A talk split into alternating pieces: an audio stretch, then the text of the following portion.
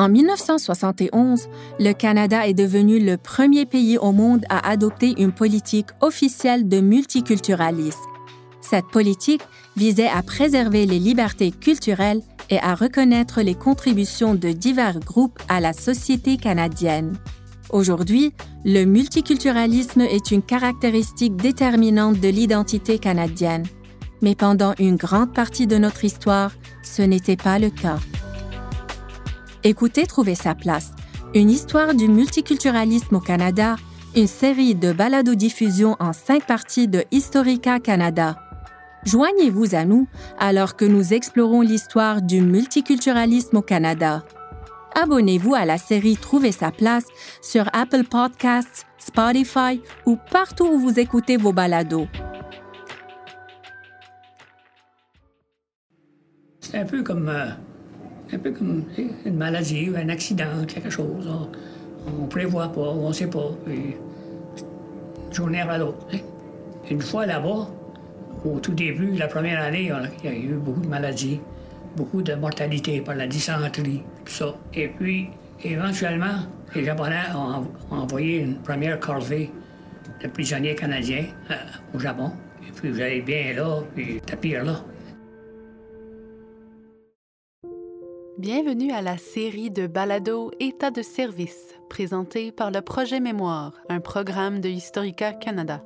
Ici votre animatrice, Stéphanie Zidel. Dans cette série, nous vous présenterons des entrevues avec des vétérans canadiens. Ils vous raconteront le récit de leur vie, de leurs pertes et leur service militaire.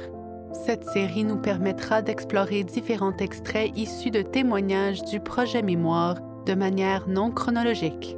Aujourd'hui, nous aborderons le thème de la survie. Tout d'abord, un avertissement si vous écoutez avec de jeunes enfants certaines histoires pourraient ne pas convenir à un jeune public. Lors du dernier épisode, nous avons entendu les histoires de deux vétérans canadiens qui ont été capturés en France et en Allemagne lors de leur mission. Cet épisode, nous tournerons notre attention sur les conditions vécues dans les camps de travail. Jean-Paul Dalin s'est enrôlé dans l'armée en 1940 lorsqu'il avait 18 ans. Il venait de New Carlisle, Québec. Il a fait son entraînement de base à Valcartier et à Terre-Neuve afin de devenir carabinier pour les Royal Rifles of Canada de Québec. Le 27 octobre 1941, son régiment s'est envolé pour Hong Kong, qui était toujours une colonie britannique. Hong Kong fut le théâtre de la première bataille terrestre à laquelle les troupes canadiennes ont pris part et qui débuta huit heures après l'attaque japonaise sur Pearl Harbor. Du 8 au 25 décembre 1941, près de 2000 soldats de Winnipeg et de Québec se sont battus contre une évasion de forces japonaises. Les troupes alliées n'ont eu autre choix que de capituler le jour de Noël. De leur côté, les soldats canadiens avaient continué à se défendre mais ceux qui ont survécu à la bataille ont rapidement été capturés et emprisonnés à Hong Kong et au Japon jusqu'à la fin de la guerre. Monsieur Dalin fut l'un de ces soldats. Il a été transporté au camp d'internement à Niigata, au Japon. Ça dépend des camps. Au Japon, il y avait plusieurs camps de Canadiens où les Canadiens étaient logés. Et puis, euh, on, dit souvent dans les écrits, là, depuis, euh, Niigata, c'était peut-être le pire pour la mortalité et tout ça. Mais je ne veux pas dire que les autres camps étaient, étaient des pique-niques, pique-niques non plus, là. Au cours des quatre années qui ont suivi, des centaines de prisonniers de guerre canadiens sont morts en raison des conditions inhumaines qui sévissaient dans ces camps. En Europe, les conditions étaient tout aussi pitoyables. C'est pas drôle, on mangeait pas beaucoup. Jacques 5 Mars, né à Ville-Marie, s'est engagé dans l'armée en 1940 il a lui aussi été capturé lors du raid de Dieppe en août 1942. Lors du raid, 26 de ses camarades étaient présents dans son bateau et 24 entre eux sont morts lors de cette opération catastrophique. Monsieur 5 Mars s'est retrouvé au fameux camp Stalag 8B en Pologne. Dans le bois, il fallait faire une corde et demie de bois cordée par par jour, autrement on ne rendrait pas. Ça servait à rien de s'échapper. Quand, quand tu n'es pas capable, tu n'as pas de connexion, puis tu ne connais pas personne, les aviateurs, il y avait des, des gens qui s'occupaient d'eux autres, puis qui les ramenaient en Angleterre. Mais nous autres, l'infanterie, il n'y a pas grand monde qui s'occupait de nous autres. Les conditions de travail dans les camps étaient dangereuses et difficilement supportables. Écoutons ce Carman Desmonts, un autre vétéran capturé lors du raid de Dieppe, a dû endurer au cours de sa détention. Oui, 32 mois en Pologne et 14 mois avec les menottes d'un main, de 8 heures du matin à 6 heures le soir. Nous avons travaillé dans le bois, si vous avez vu les photos, et puis durant l'été, durant la récolte, on commençait à travailler à 6 heures du matin à 6 heures le soir, par rapport à que M. Elmer avait dit, tout prisonnier refuse de travailler sera fusillé. Alors, on travaillait à 12 heures par jour, puis ça, c'est durant la récolte du grain. Et l'automne, dans les patates, ben, on, commençait un peu plus tard. On, travaillait six jours par semaine. Entre prisonniers, nous autres, les relations étaient très bonnes. Entre nous autres, les gars, c'est c'était tout comme des frères. Personne ne voulait essayer de, de tuer l'autre. Ce Montréalais avait 23 ans lorsqu'il a été capturé. Dans notre archive, vous pouvez voir des photos de M. Aymon travaillant dans les champs en Pologne. Bonjour, mon nom est Brigitte Dozac, vice-présidente de Historica Canada. La façon dont nous voyons le monde aujourd'hui est influencée en grande partie par notre passé, le bon comme le mauvais. C'est là qu'entrent en jeu nos balados. Des balados comme Pensionnat indien, une série en trois parties créée afin d'honorer les histoires des survivants, de leurs familles et communautés, et afin de commémorer l'histoire et l'héritage des pensionnats indiens au Canada. Je voulais pas être un Indien. Je savais pas qui je voulais être. Je n'étais pas accepté par l'homme blanc et je n'étais pas accepté par mon propre peuple dans ma réserve. Inscrivez-vous au balado-diffusion de Historica Canada pour une exploration en profondeur de notre passé. Vous pouvez écouter Pensionnat indien sur Apple Podcasts, Spotify ou en visitant l'encyclopédie canadienne.ca. Ne cessez jamais d'apprendre. Or, comme M. Aymon a raconté, il y a eu aussi des moments de bonté humaine dans les camps. Ceux-ci transparaissaient aussi dans le témoignage de Jean-Paul Dufour. Monsieur Dufour a été capturé à Caen, en France, après le débarquement du jour J.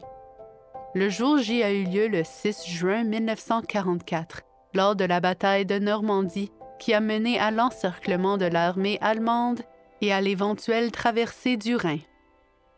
Le témoignage de M. Dufour démontre l'importance des moments de compassion dans la survie des prisonniers. On a fait trois des stalailles. Puis euh, Là, ils nous ont encore mis en rang. Et ils ont choisi du monde pour aller travailler dans ces fermes, ces chemins de fer pour arranger les tracts, puis dans les mines. Ça fait moi, j'ai été choisi pour aller dans les mines. Et quand on a passé aux tables, là, ils vidaient nos poches, voir ce qu'on avait.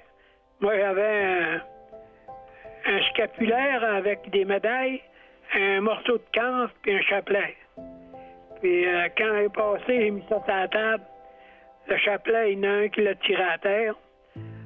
Puis j'ai ramassé mes deux médailles pour décoller, puis le, le, Puis euh, peut-être 20 minutes après, j'avais un man arrière du dos, on attendait.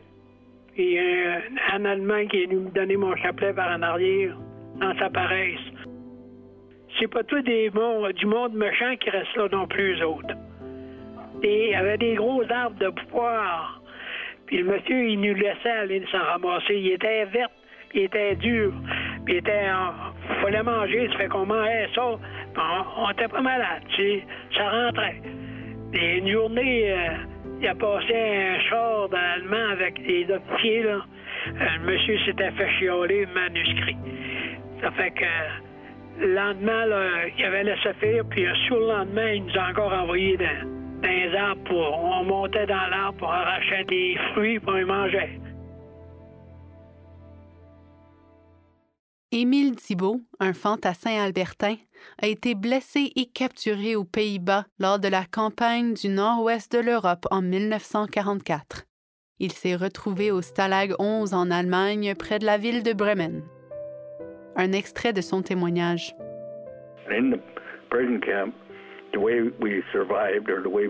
Dans le camp, la manière dont on a survécu ou la manière dont on vivait, on s'arrangeait avec un gars qui s'appelait un mucker. Je ne sais pas d'où ça vient, ça venait des Anglais, je suppose, un mucker. Et on faisait attention l'un à l'autre. Quand on recevait un colis de la Croix-Rouge, à ce moment-là, on était censé recevoir un colis de la Croix-Rouge par semaine, mais on n'en avait qu'un pour deux. Alors, on recevait le colis de la Croix-Rouge, ce qui nous a vraiment sauvé la vie parce qu'on n'était pas très bien nourris. Mais avant de nous les donner, le garde allemand avait un pic à glace. Il vous faisait ouvrir le colis et il perçait chacune des boîtes de conserve pour vous empêcher de les mettre de côté pour vous enfuir avec. Vous deviez les manger et si c'était de la viande, par exemple, vous n'aviez qu'une certaine période de temps pour la manger. Les gardes allemands ne voulaient pas qu'ils gardent la nourriture pour une future tentative d'évasion. Ils ont passé deux mois relativement tranquilles dans le camp puis des surveillants des travaux forcés sont arrivés pour rassembler tous les prisonniers canadiens. Il y avait environ 10 000 personnes dans ce camp, entre les Américains et les Britanniques et nous-mêmes. Ils nous ont appelés nous et ils nous ont envoyés dans un camp plus petit, situé au sud-ouest de cet endroit. En tout cas, c'était un petit camp. Il était tout près d'une mine de sel. Et ils nous emmenaient le matin, on faisait 3 km à pied il nous faisait descendre dans la mine de sel à 650 mètres de profondeur environ. Il y avait des grandes salles qu'il faisait exploser pendant la nuit. On devait s'occuper de charger les wagonnets et il faisait sortir le sel.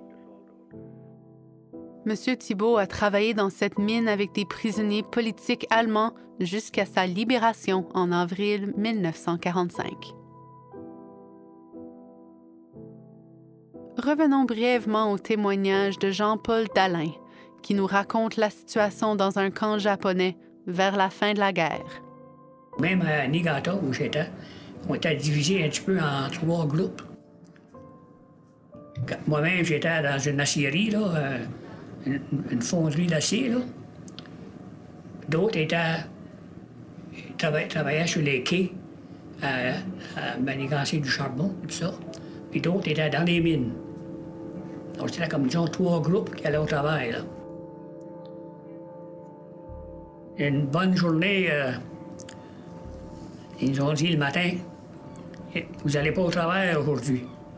Oh, on savait que la fin s'en venait, on ne savait pas comment, naturellement. Et puis on on s'attendait à ce que s'il y aurait une invasion de l'île, que les Japonais, ils avaient trop maltraité, qu'ils étaient pour nous finir toute la gang. Il n'y avait personne pour parler. On s'attendait à ça. Et puis, dans ce temps-là ou après, ils ont trouvé des, des écrits où on disait absolument exterminer les camps. Alors, euh, on s'attendait un peu à ça, mais euh, pas grand-chose qu'on pouvait, faire. T'es évadé, c'est bien beau de se sauver, mais où tu vas, là? Euh, un homme blanc, c'est dans ce pays-là, oui. Ben, ils, ils vont te spotter à un mille de loin, tu sais. À la lumière des témoignages entendus, nous comprenons que l'évasion était rarement une option pour les prisonniers. Souvent, cela ne valait pas la peine d'essayer. Beaucoup de prisonniers ont dû endurer d'insupportables conditions et un manque constant de nourriture durant des mois, voire des années. Ils ont survécu grâce aux moments de compassion et à la camaraderie. Dans le prochain épisode, nous prêterons l'oreille à des histoires parallèles à celles que nous avons entendues aujourd'hui. Nous aborderons les histoires de soldats qui ont essayé de s'échapper de la Gestapo ou de s'évader des camps. Le projet Mémoire est un programme de Historica Canada, composé d'un bureau d'orateurs et d'une archive en ligne nous mettons les vétérans canadiens et les membres actifs des Forces armées canadiennes en communication avec les écoles et les groupes communautaires d'un océan à l'autre. Ce projet est rendu possible grâce au financement du gouvernement du Canada. Historica Canada est un organisme qui offre des programmes que vous pouvez utiliser afin d'explorer, d'apprendre et de réfléchir à notre histoire et à ce que signifie le fait d'être Canadien. Visitez leprojetmémoire.com afin de parcourir nos entrevues archivées ou pour organiser la visite gratuite d'un orateur dans votre salle de classe ou lors d'un événement communautaire. Si vous êtes un vétéran ou un membre actif des Forces armées canadiennes, communiquez avec nous afin de découvrir comment vous pourriez devenir un orateur. Avez-vous aimé cet épisode? Jetez un œil sur l'exposition au sujet de la bataille de Hong Kong sur le site de l'Encyclopédie canadienne. Tout texte supplémentaire provient de notre programme apparenté, l'Encyclopédie canadienne.